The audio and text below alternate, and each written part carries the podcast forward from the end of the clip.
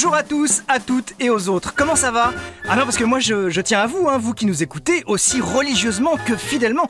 Et d'ailleurs, que ça soit le cas ou pas, je vous souhaite la bienvenue dans ce nouvel épisode de CBD. CBD, le podcast premier sur la BD selon les chiffres de l'Institut de moi-même. Alors, si vous écoutez ce podcast, normalement c'est que vous aimez lire des BD, vous aimez tourner les pages d'un livre, doucement humer l'odeur du papier, plotter les couvertures cartonnées. Et eh bah, ben, si c'est le cas, vous êtes un gros ringard. Eh oui, tout ça c'est fini. Enfin, c'est bientôt fini. Car l'avenir, qu'on le veuille ou non, ça sera les webtoons. Les webtoons, c'est le thème de cet épisode. Normalement, il est très probable que dans un futur proche, nous n'achèterons plus de BD physiques, mais on les lira tous directement sur notre téléphone portable en faisant défiler l'histoire avec son doigt.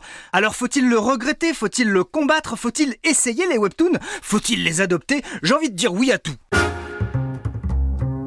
J'avoue qu'à titre personnel, une BD, c'est aussi une rencontre avec la matière, avec un objet, et que le numérique peut difficilement susciter la même émotion. C'est donc avec une moue dubitative que j'ai essayé un webtoon. Eh bah, c'est pas mal. Les webtoons sont nés en 2000, comme Suzanne Lindon, la fille de Vincent Lindon, mais ça n'a rien à voir. Pendant le confinement, la lecture de webtoons explose et aujourd'hui, Économiquement, le marché du webtoon est comparable à celui du manga d'il y a quelques années, c'est-à-dire qu'il est de plus en plus massif mois après mois. La façon de consommer de la BD en mode Webtoon est révolutionnaire. Déjà, votre application Webtoon sur votre smartphone va vous proposer d'autres BD dans vos catégories préférées.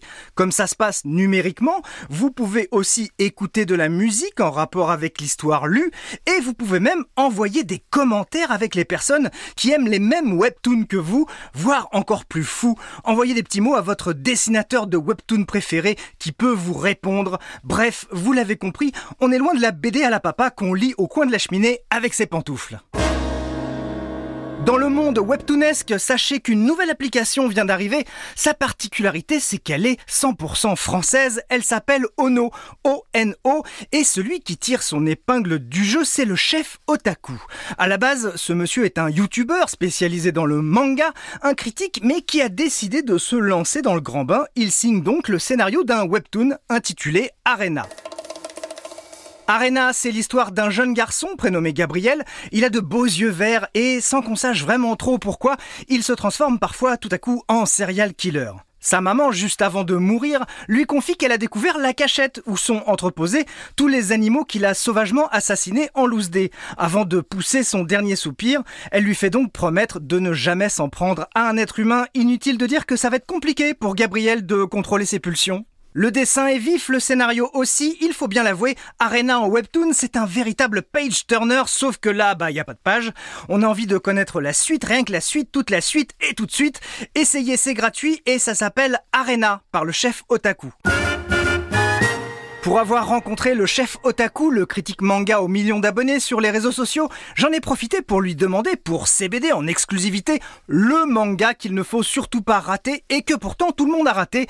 Sachez qu'il s'appelle selon lui ce manga Ushijima, l'usurier de l'ombre de Shohei Manabe. Et effectivement, pour l'avoir lu, ça prend au trip. C'est l'histoire d'un sale type qui prête de l'argent à des gens qui ne peuvent pas rembourser. Et comme ils ne peuvent pas rembourser, eh ben, il leur reprête de l'argent. Puis, à un moment donné, ben, il leur envoie les Yakuza pour récupérer les yens. En gros, il s'arrange pour pouvoir faire de vous ce qu'il veut quand il veut. Et il ne va pas s'en priver, surtout que sa perversion est sans limite. Ça s'appelle Ushijima, l'usurier de l'ombre.